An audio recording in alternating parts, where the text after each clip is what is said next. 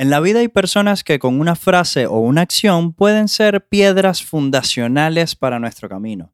Y el caso de Silvina Moreno no es la excepción, ya que siempre supo que lo suyo era el escenario, pero no fue hasta los 10 años, cuando su tía le sugirió que hiciera algo con su voz luego de escucharla cantar en su cuarto, que esta joven comenzó un camino que hoy la tiene como una de las cantantes más representativas de la movida argentina.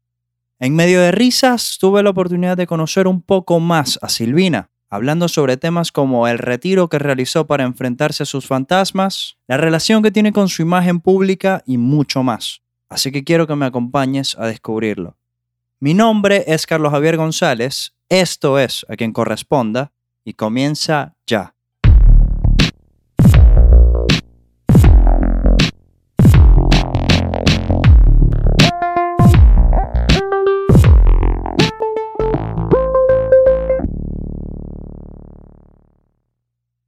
Se terminó.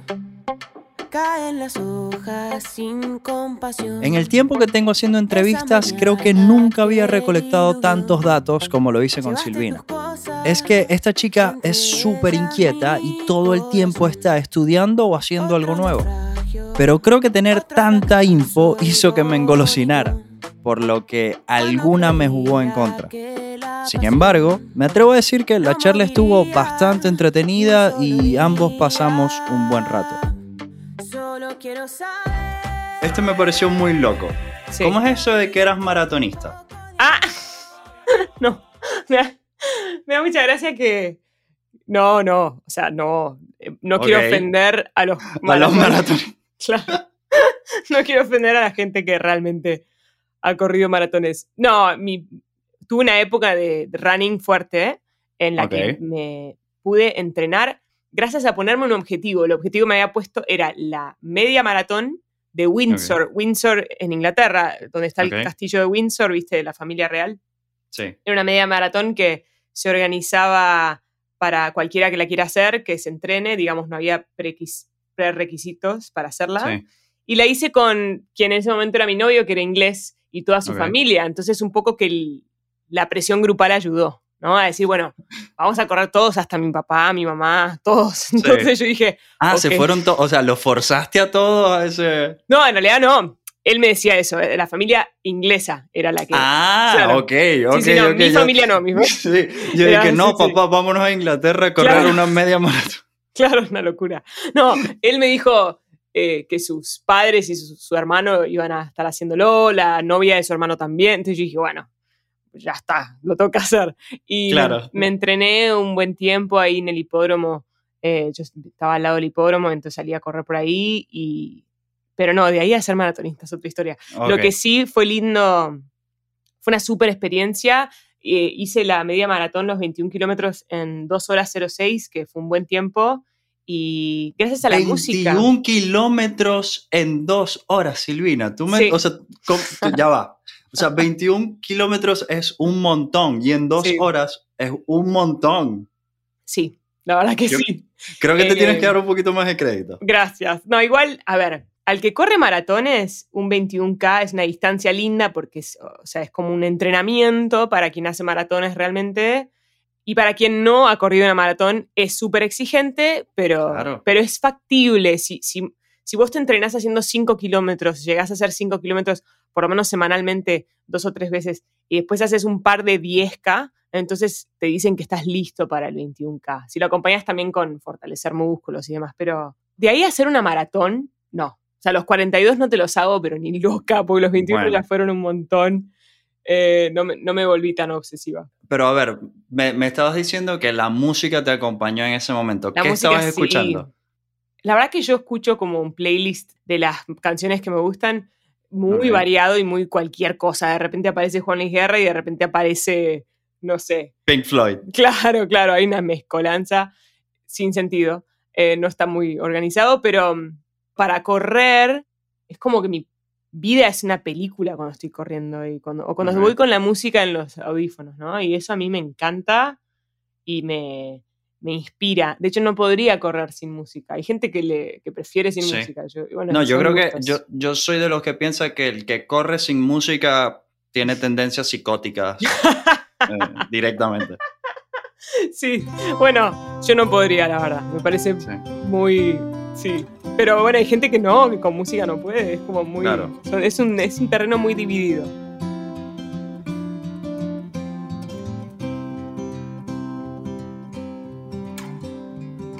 Hace unos años, Silvina confesó que estaba acercándose a contar sus historias de una manera mucho más poética. Ahora, con cuatro discos en su haber, ¿qué elementos desarrolló para encontrar la honestidad en sus letras? Como el canto del mar entristecido. La verdad, es como una cebolla infinita. Como que son capas de cebolla que siento que voy pelando.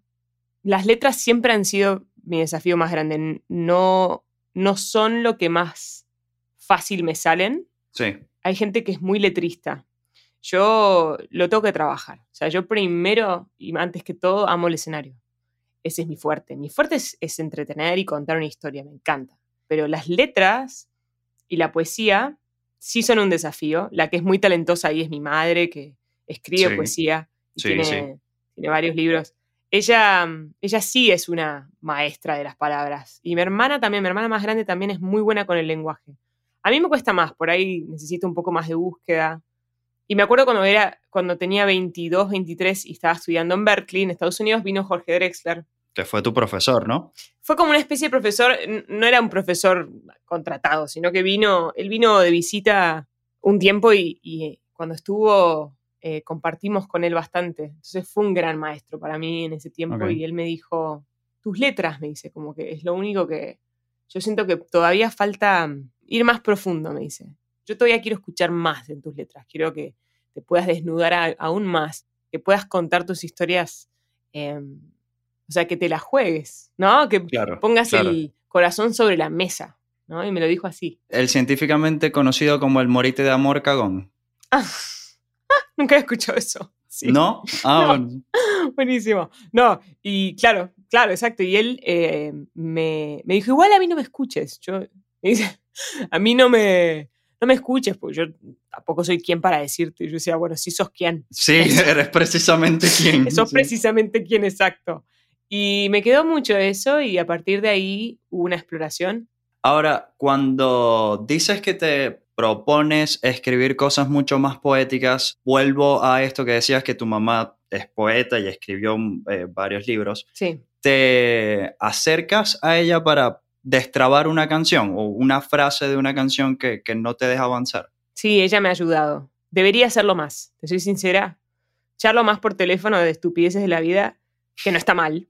O sea, claro, obvio, siempre. está perfecto, pero en realidad debería hacerlo más. O sea, esta propia entrevista me está motivando a aprovechar a mi mamá, aprovechar que la tengo cerca y que puedo ir a su casa y sentarme un rato a ver si me ayuda con las letras. Claro, Ella no rima, ese es el único problema, es que ella no hace poesía que rime.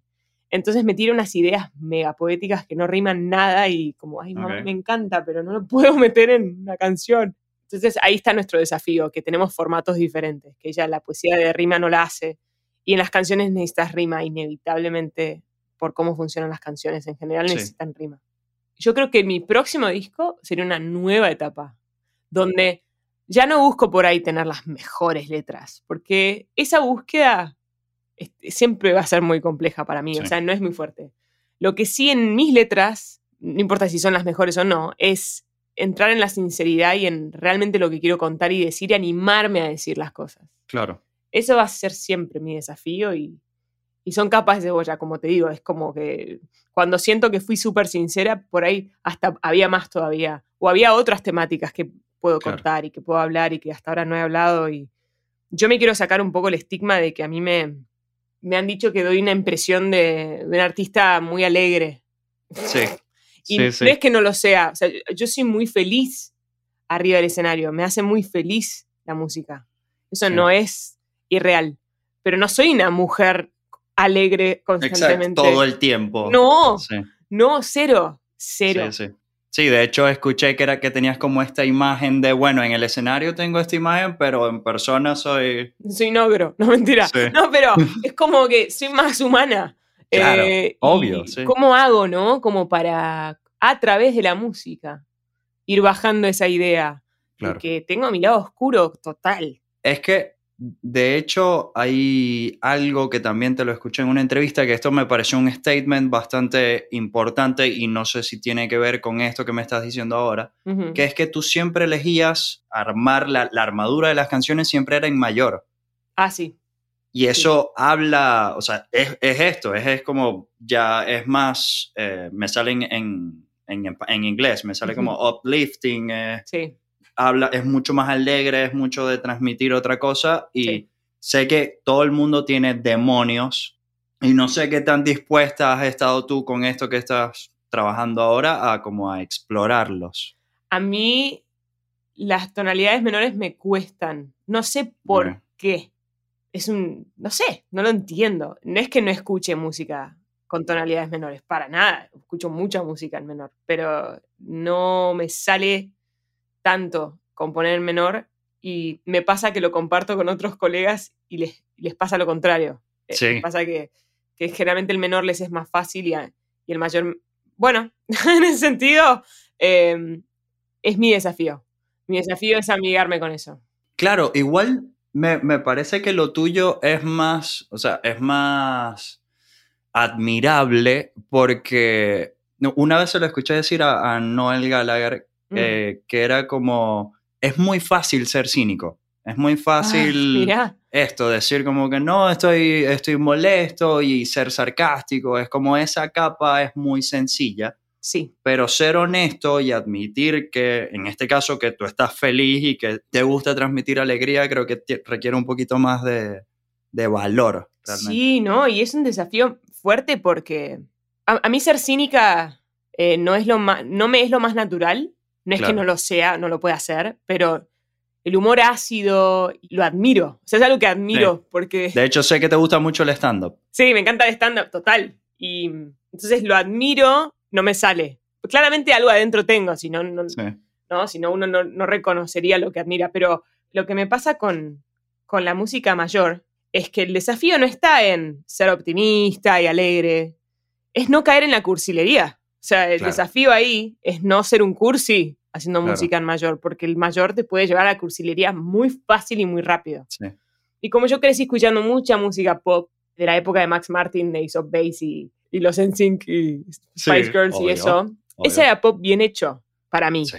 Bien hecho. Hay mucho en menor, pero también hay, hay, hay pop en mayor que está muy bien logrado y eso, eso es por ahí el pop un poco que me quedó como ADN en cuanto a mis melodías y mis estilos. Y Disney. Tengo otras, y Disney. Después tengo otras eh, influencias más, ya más de grande, pero las influencias de la infancia y la adolescencia son súper importantes. Eso uno no lo puede borrar.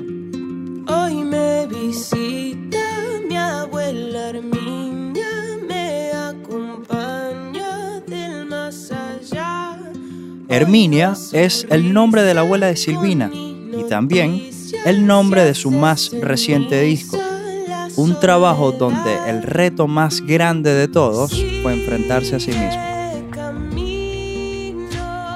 Entiendo que ese disco se origina en medio de un retiro que hiciste, que es, eh, busqué el nombre, es Medicina Tradicional Amazónica. Sí, ahí va. Perfecto. Bien, viste, estudié. un genio. Un genio. Ese retiro te, te sirvió para encontrar cosas de ti que no conocías hasta ahora. Sí. Uh. En realidad eh, fue una confirmación. El, el retiro consistía de ocho días aislada, previo al aislamiento del COVID. Ocho, ¡Eh! Claro, ocho días aislada en el campo, que en realidad vos vas con un grupo de gente, pero te dan tus 40 metros cuadrados donde estás con una carpa y una silla. Yo pude llevar guitarra y un cuaderno para anotar y un grabadorcito y estaba conmigo todo el día, sin reloj, sin electrónicos, nada. Solamente mi electrónico era el grabador y es más, me llevé un grabador vintage porque ya no se usan eso, se usa el teléfono generalmente, pero bueno, me Claro. llevé uno de esos para tener. Y tenés a alguien por ahí a 100 metros, pero no interactúas. El, la- el concepto es no interactuar porque es un retiro para vos con vos mismo. Fue súper duro. O sea, no fue, ah, me tomo unas vacaciones ocho días. No, vacaciones cero. Fue un trabajo tremendo, tremendo de introspección y de aburrimiento fuerte. Porque claro, en la sociedad moderna estamos tan acostumbrados a, a estimularnos. O sea, tenemos al alcance en nuestras casas tantas cosas para distraernos, que es difícil aburrirse o si nos aburrimos, tenemos tantos recursos. Cuando vos estás Sí. en el campo, en la naturaleza, en un espacio verde, re lindo, pero a los 40 minutos ya no sabes qué hacer. Los libros Sí. ya te aburren, ya, bueno, pasan las horas, el sol iba pasando y yo tenía que adivinar qué hora era, porque no, no Claro. lo decían. La comida te la traían, era comida sin sal y te, traían plantas amazónicas para trabajar, que son plantas que van purgando, que van limpiando, que no, no tienen efectos fuertes, o sea, simplemente van limpiando. Y hay dos ceremonias de ayahuasca. Es una ceremonia nocturna, muy respetuosa hacia todo el trabajo con la ayahuasca y gente que yo fui con confianza porque mi hermano lo hizo mucho y Ok. no lo hace de manera, ¿cómo se dice?, recreativa. No Sí. lo hace, bueno, este sábado nos vamos a tomar una ayahuasca y nos divertimos. No, o sea, no es así. No, no, no, no. Era dentro de un contexto totalmente terapéutico y serio. Para ok. realmente ir a preguntarle a la planta, que es preguntarse uno mismo en realidad, Sí. las cosas que uno se quiere preguntar y qué es lo que uno quiere trabajar. Entonces fue iluminador porque mm, fue un trabajo totalmente personal. Yo fui con el objetivo de quiero bajar decibeles, quiero bajar estrés, ¿no? Es básicamente eso, quiero hacer menos en el día. Quiero no necesitar tanto, no llenarme la agenda de cosas, no necesitar estar eh, tan exigida. Y justamente el trabajo con la planta fue muy iluminador porque la planta misma te habla, digamos, te, te dice, sos muy dura, sos muy dura con vos misma, bajá, bajá la exigencia, bajá la exigencia. Corriste un maratón. Claro, ya está. y en, ese, en todo ese proceso de estar en el campo y todo, con la guitarra, empezaron a surgir estas canciones. Por eso es que ahí surgió el, el origen del disco, en este tiempo que tuve para mí, y salió Esperanza, salió Herminia, salieron otras ideas, pero fue el inicio, digamos, de la nueva, la nueva etapa de Herminia, que es una etapa Claro. en la que estoy más tranquila, ya crucé mis treintas y ah, ya me está gustando más esta década Sí. que la anterior. Sí, yo no sé Sí. cuántos años tenés vos, pero No, yo tengo 29. Cumplí ah, 29 bueno. el mes pasado. estás... Ah, Estamos- bueno. sí, bueno, estamos cerca, bien, estamos cerca, estamos estamos- cerca. Bueno, vos, esto me lo dijeron mis hermanas, vas a entrar en la década de las más copadas de tu vida. O sea, fuerte. sí, es- Los 30 sí. son. Porque yo los 20, igual es muy relativo a cada persona, pero yo los 20 los viví con mucha ansiedad Sí. eh, y con mucho quiero todo ahora, quiero que Sí. pase todo y me quiero Sí. comer el mundo. y, Ser el ¡ah! protagonista. Sí, ambición, ansiedad. Y no la pasé muy bien. Ya, ya habiendo cruzado los 30 me calmé, tuvo que ver con este retiro, que lo haría de nuevo, Mm. porque la verdad que es baja, te baja y te, te conecta con lo importante. Sí. Lo voy a, voy a buscar a ver dónde lo hago porque me vendría Yo muy sí, bien. Si querés después te paso una recomendación ahí para, Sí, para sí, hacerlo de manera seria, no, no ir a tomar ayahuasca así con unos amigos, en una- no. Yo- eh, la ayahuasca es como seria, hay que tomarse, yo creo que hay que tomársela en serio. No, y yo soy muy cagón para ese tipo de cosas. Así que, así que sí, sí. Yo también lo sí soy, ¿eh? Yo tenía Sí. miedo de que me dé un brote psicótico, me, me daba miedo de que me dé algo así. Creo que lloré 30 A lo largo de su carrera, Silvina se ha caracterizado por escribir canciones muy personales, pero posiblemente será una estupidez sea esa en la que la cantante abre las puertas por completo y nos muestra su mundo, ya sea para bien o para mal. Hay una parte en específico de esa canción que dice religión, dinero, sexo y placer aún generan culpa y no entiendo por qué. Sí, ¿Puede que el hecho de venir de una escuela católica tan ortodoxa haya influido en esa frase? 100%.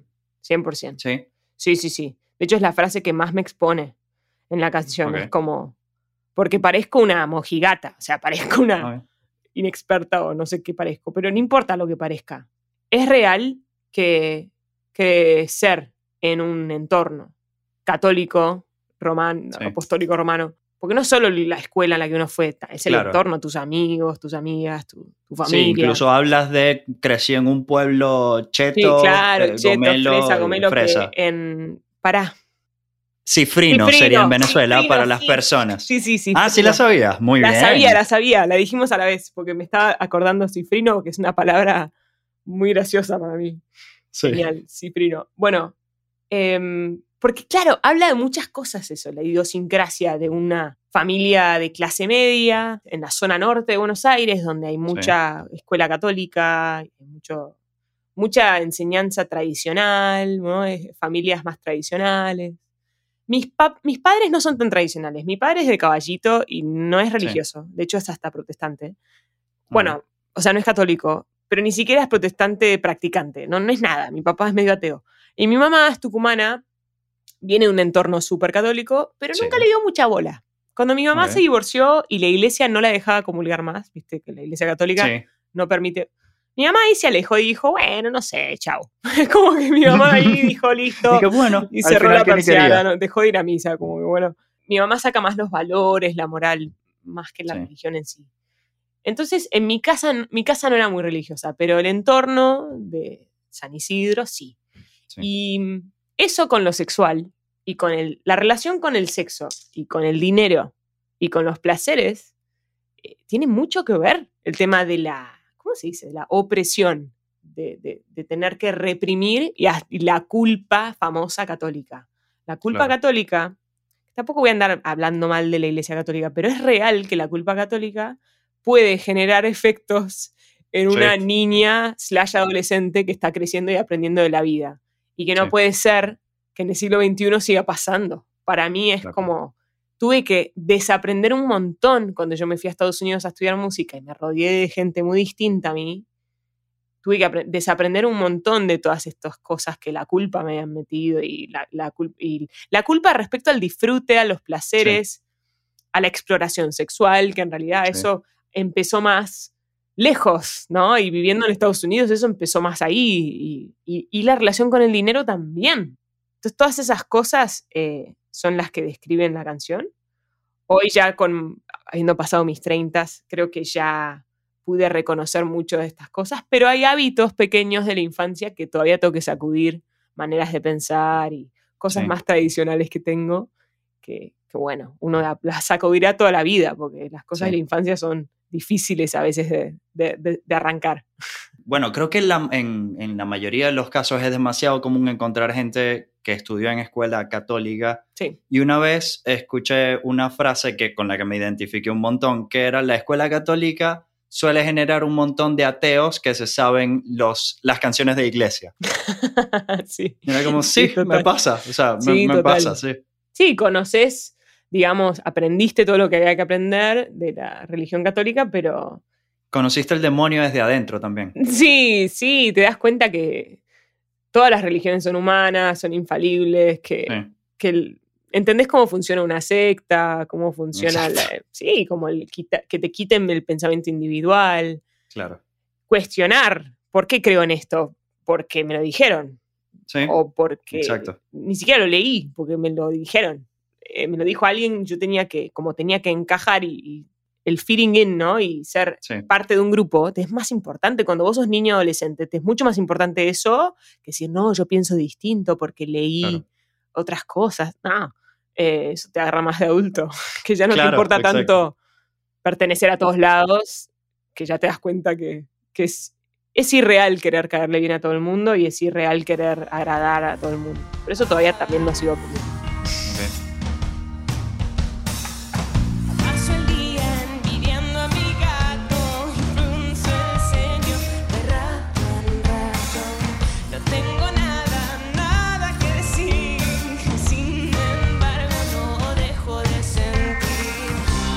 Notado algo que me pareció muy lindo, o sea, cuando, cuando estaba haciendo la, la preparación para la entrevista, Ujú. eh, estaba viendo muchos shows tuyos y noté algo que me parece, de nuevo, me parece muy lindo, que es que cuando tú estás cantando en medio de las frases te empiezas a reír.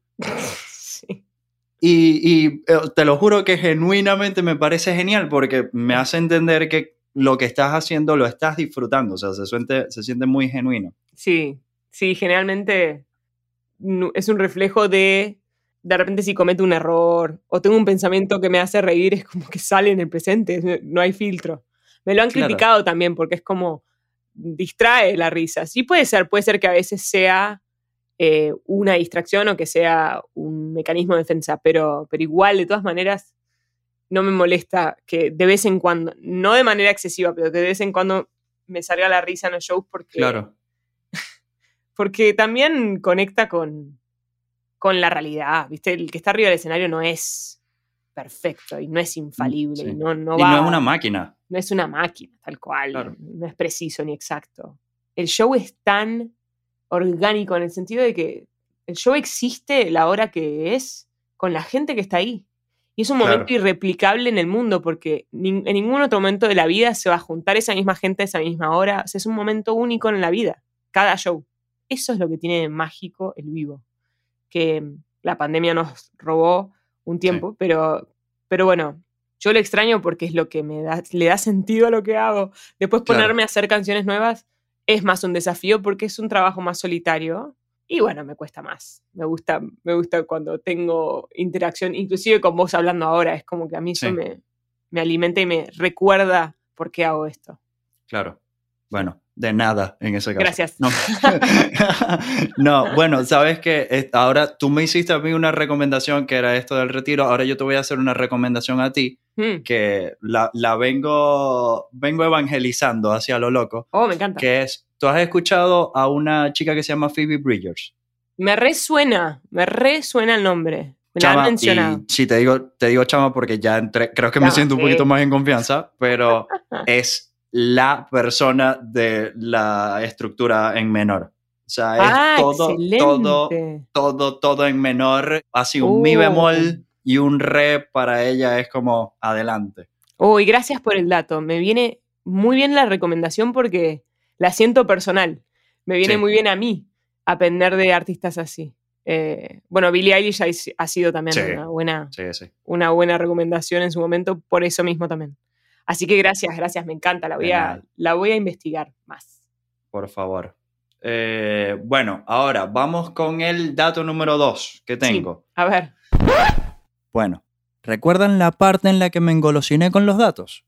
Pues cuando dije que vi muchas presentaciones de Silvina no estaba mintiendo, pero digamos que quizás no soy el más detallista de las personas.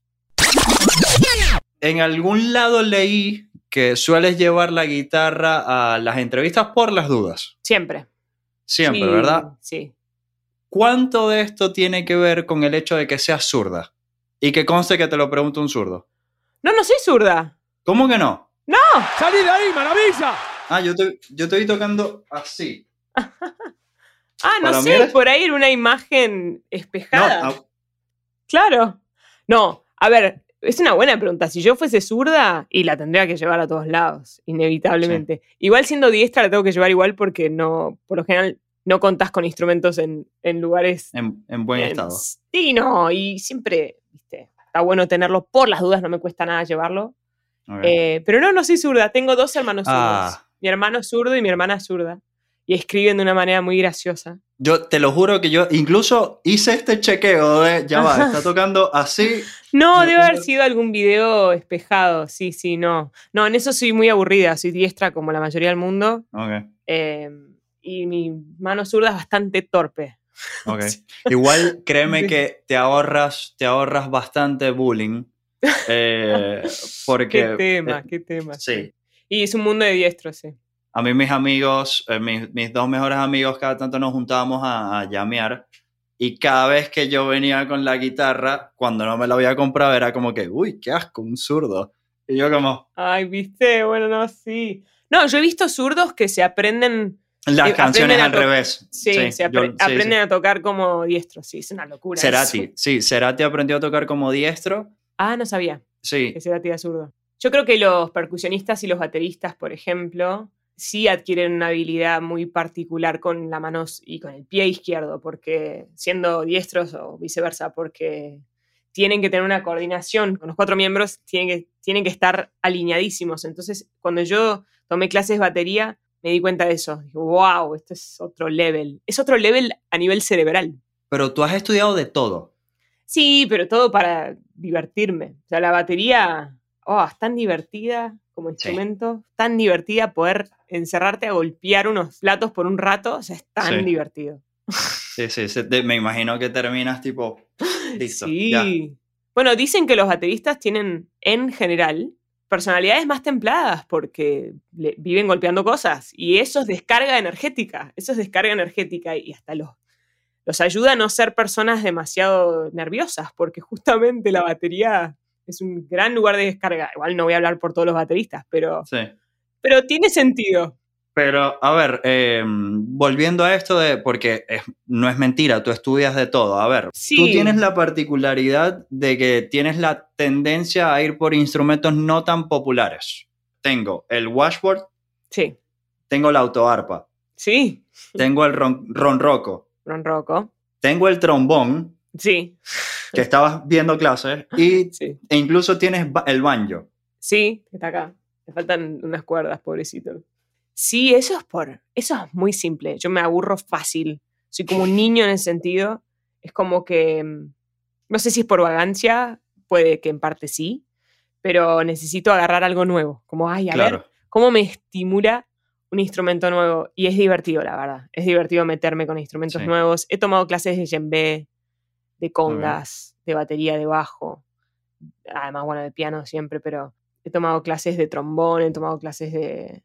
Sí, hasta el otro día estaba con un amigo chelista que me empezó a explicar las, ba- las bases del chelo. Dije, bueno, Sí. esto es otro, este es ya otro cuento, es como es otra sí. película, pero no sé si me voy a meter ahí, pero por ahí más grande, por ahí más de hazlo, hazlo, hazlo. Yo flasheo con ser una señora de 80 años tocando chelo. Me encantaría, me, gusta, encantaría. Me gusta. Hazlo, por favor, hazlo. tengo un amigo que le dije, en otra vida voy a aprender chelo. Me dijo, ¿por qué en otra vida? Aprender en, En esta, claro. Bueno, yo ok, seré pésima chelista, pero no importa. Si lo puedo hacer sonar las notas, por ahí, Exacto. viste, me llena el alma. Total. Ahora, haciendo referencia a otra de tus canciones, ¿en algún momento llegaste a sentirte artista frustrada? Sí, te- te- sí, lo siento muchas veces por semana. Ok. Ok. Sí, esta carrera es tremenda. Todas son, pero la carrera de la música es, eh, es- a veces se siente desfasada con las expectativas que uno tiene, se siente desfasada con la realidad económica de- del mundo, ¿no? Y, y es frustrante eso, porque yo vivo en un mundo donde tengo que sobrevivir económicamente y tengo una carrera Sí. que no me da ninguna garantía económica, y eso es difícil, es difícil Sí. de vivir así. Sobre todo después de un año en Sí. el que no pudiste salir a tocar. Exacto, exacto. En, en- claro, yo venía con expectativa de ya en el 2020 empezar a ver otros números, estaba contenta Claro. hasta que pasó todo esto. Pero bueno, no solo por lo económico, me siento frustrada porque siempre me voy a sentir un poquito farsante, en el buen sentido. O sea, Sí. siempre me voy a sentir un poquito farsante en lo que hago. Como que no. Esto de llamarme artista, ya me acostumbré a llamarme artista, Sí. pero sentirme artista es otra historia. Igual es un gran paso. O sea, aprender a decir, a llamarte artista, creo que es Sí. un gran paso. No, sí. eh, sí, muy buen punto, sí, es verdad. Es verdad, yo tuve que aprender a decir soy artista, tengo un manager, tengo una Claro. carrera. Em, pero a ver, ahora y medio mezclando los dos temas del tema del colegio y de sentirse artista frustrada. Sí, ¿Alguna vez volviste a ver a la profesora que te dobló la cara cuando le dijiste que ibas a estudiar música? no la volví a ver, no. No sé ni dónde está, o sea, seguramente sigue siendo profesora, no sé si en mi colegio o en otro. Eh, no, Ok, deberías buscarla, Debería tipo, toma buscarla. Barney. Toma Barney, mira de quién te burlas. debería buscarla, sí, no la volví a ver todavía. Ya llegará el día, pero ella era un poco la voz de mucha gente también en ese momento. Sí. Muchas personas que piensan así, que no podés vivir de una carrera artística. Esas, Claro. Así piensan. Yo tuve que vencer ese propio prejuicio, que lo tengo yo también in- instalado en mi inconsciente y, y poder decir, no, sí se puede, claro que se puede. Hay un montón de artistas que viven de su arte, pero bueno, hay que lucharlo, hay que eh, seguir Hay dándole para, hasta que eso sea real. sí. Constantemente estoy armando teorías conspirativas sobre las historias detrás de las canciones. Y luego de escuchar dos temas de la cantante, me di cuenta que ambas hablan de un chico inglés. Así que tuve una duda. ¿Es posible que Favorite Perfume y Lord Inglés estén dirigidas a la misma persona? No, o sea, no, ¿No? es la misma persona, Ok, ok. pero podría serlo, porque obviamente las dos fueron escritas para un inglés, pero Sí. diferentes ingleses. ok. ¿Podés creer? A falta Hay un de uno, patrón. dos. Hay un Hay patrón. patrones. Bueno, Sí, igual yo tengo s- un tema con Inglaterra. eso te iba a decir. Tengo un tema con Inglaterra. Yo tengo una teoría de que viví en otra vida en Inglaterra o algo. No sé. Sí. No lo puedo entender. Tengo una atracción por, por Londres y por Inglaterra en general que no entiendo dónde viene. No entiendo dónde viene. Es como una Probablemente obsesión. sea el acento. Puede ser. No lo sé, no lo sé. Yo lo vinculo con algo más inconsciente porque no le encuentro explicación por qué me atrae tanto. Pero bueno, lo pude superar. Hoy vivo en Buenos Aires y lo tengo aceptado. De que no, Ok. vivo, no vivo en Inglaterra, por más de que, de que me encantaría. Y bueno, no sé, no me tocó. No importa. Bueno, no pasa nada. todavía, todavía. Todavía, quién sabe, tal cual. Pero nada, es muy loco eso. Es muy loco como es un tema ahí en mi vida no- que no lo, eh, no lo puedo explicar. Cuando conociste a Ed Sheeran, ¿ya tenías este tema superado? ¿O fue tipo, coño, este acento otra vez no puede ser? Voy a tener que escribir otra canción. Sí, me pasa que mm, me gustó poder, eh, cuando hablé con él y charlé un poco, poder reconectar con mis amigos de allá, con mi ex, con mi, mi pequeña historia con Inglaterra, que es muy breve, pero, pero Sí. que es linda y que siento una, una conexión ahí linda.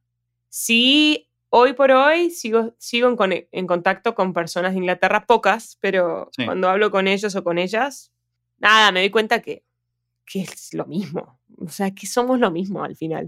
No importa de dónde somos. Sí. No importa el acento, no importa nada. Y que es algo medio que no es lo más importante, digamos. Claro. Eh, tenemos muy idealizado acá en Argentina, y vos lo- seguramente lo has visto, eh, otros países cómo funcionan, en- eh, como miramos mucho hacia Europa, mucho hacia Estados Unidos, como si Sí. fuesen civilizaciones. No, Eh, creo que es algo muy latino igual. Sí, o sea, no, sí, creas, que, no creas que es solamente aquí. es verdad que es muy eh, latino, sí, tenés razón. Es verdad, porque lo, lo he visto. La frase no somos Suiza creo que, Eso, que claro. nos acompaña. Nos acompaña, sí. Yo tuve que sacudirme un poco eso, especialmente viniendo de, de un, del entorno en el que crecí, para volverme más patriota. Pero patriota en el buen sentido, no nacionalista. Yo creo que hay una Exacto. diferencia. Patriota es amor a la patria, am- amor a tu país. Punto, punto Sí. final. No importa si tu país, tal presidente, tal otro, tal político. No, no, no. Es amor a la Argentina.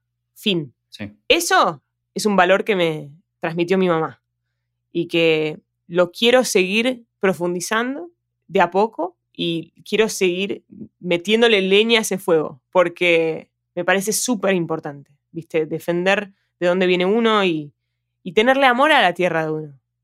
Porque eso para los artistas es tan rico, es tan... Yo, yo soy argentina, siempre voy a ser argentina. Exacto. Vos sos venezolano, siempre vas a ser venezolano Sí. y, y que no te avergüence, que no te dé bronca o pena, porque vos como, como venezolano puedes decir un montón de cosas de tu país que te frustran, como un argentino también. Sí. Pero yo quiero rescatar lo bueno, yo quiero rescatar el amor, porque mi país me dio todo lo que soy hoy. Entonces eso, Inglaterra muy lindo, pero yo soy argentina. De hecho, tienes una frase en esa misma canción en Lord Inglés que es basta de pensar que todo allá es sí, mejor. es tal cual. Y además lo termino como gritando, porque es como, ay, Sí. por favor, porque me lo digo a mí misma, basta, basta Claro. de idealizar el pasto más verde del vecino. O sea, realmente es eso, es como esa tendencia humana que tenemos. Sí. Pero bueno, Pero, ¿cuáles son las cosas de, de Argentina en este caso que te hacen pensar vale la pena quedarse a luchar? la gente. Porque mis grandes maestros en la vida han sido argentinos.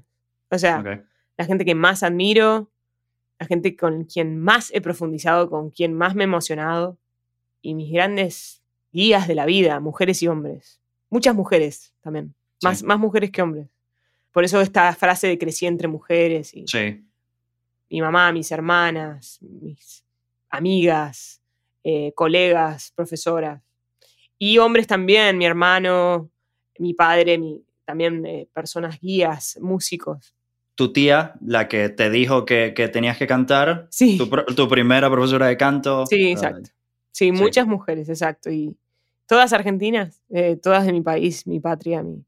Entonces, eh, eso la verdad que me, me, enca- me- me hace... Cuando me acuerdo de estas cosas, digo, ah, claro, todo tiene sentido. Ahora todo tiene sentido. todo sí, tiene sentido, sí. Me tengo que acordar Claro. más seguido. claro. sí. A ver, eh, Silvi, y ya por último, el último dato que, que recolecté. Sí, Si yo te digo Boss Bass, sí. necesito que me confirmes este dato, pero ¿es cierto que te gustaba Boss Bass cuando eras de chiquita, cuando estabas chiquita? Me, No. O sea, sí. Ok. A ver, no. Yo tengo un vínculo con Boss Bass gracioso que tiene que ver con vos, porque yo le abrí el show a San Luis Sí, en Santiago de Sí. Chile sí. para un público totalmente venezolano. Sí. Entonces fue muy gracioso porque de repente estar tocando en Santiago para un 99% de venezolanos en. Chile. Y los muchachos de San Luis, divinos, totales. Y yo, cuando vinculé que eran Boss Bass, dije, ah, y ahí me acordé de las canciones de ellos. Ok. Pero la verdad que no era fan de chica. O sea, ok. escuchaba. Pero lo, pero lo escuchaste. sí, o sea, sí, lo sí, lo- sí, eran de esas canciones. Bueno, la típica de ellos que no me está saliendo ahora. Aunque sea poco. Así, nada, te tengo poco. Bueno, esa canción me hace acordar a mis amigas. Y, Ok. y de estar con mis amigas cantándola a los gritos en la playa. Así, ¿no? Ok. Es como esos momentos. Eh, así como la época de Rake y la época de Sin Bandera. Esas épocas de canciones muy sentidas. Bueno, vos veis era parte de eso y fue lindo. Fue lindo poder reenco- revivirlo de esa manera. Eh, pero no, no es que era fanática, sino más bien lo viví como, como un- una época de mi vida, ¿no? Ok. Bueno, entonces tuve dos de los tres datos mal. No pasa nada, no te preocupes. Muy, muy Hay bien. muchos datos en muy la bien. web. Ahora ya estamos claros. Sí, exacto. Estamos estamos desmitificando. Más que datos, vamos a ponerlo como desmitificaciones. Ahí va. Bueno, escuchando en retrospectiva, creo que no estuve tan errado con ese último dato. Pero mi próxima recomendación, sin duda, tiene que ser la discografía de Boss Bass, porque es increíble. Pero eso no viene al caso. El punto es que charlar con Silvina Moreno me confirmó que es una persona genial, con un universo de emociones por dentro, que va muchísimo más allá de esta imagen colorida que intentan imponerle. Así que me da gusto saber que está adentrándose en su mundo para encontrar nuevas historias que pueda transformar en arte. Esto es A quien corresponda, un podcast de Carlos Javier González. El guion, la producción y edición de este episodio estuvo a cargo de quien les habla, Carlos González, mientras que la mezcla fue realizada por Juan Pablo Vidigain en Videlandia Bacanal. Si te gustó lo que escuchaste, puedes seguirnos en Spotify, Apple Podcast o en tu plataforma de audio favorita. También puedes compartirlo y si quieres conocer más sobre este proyecto, puedes seguirnos en Instagram como arroba corresponda podcast o a través de mi cuenta personal caja-vier. Gracias por formar parte. Nos escuchamos muy pronto.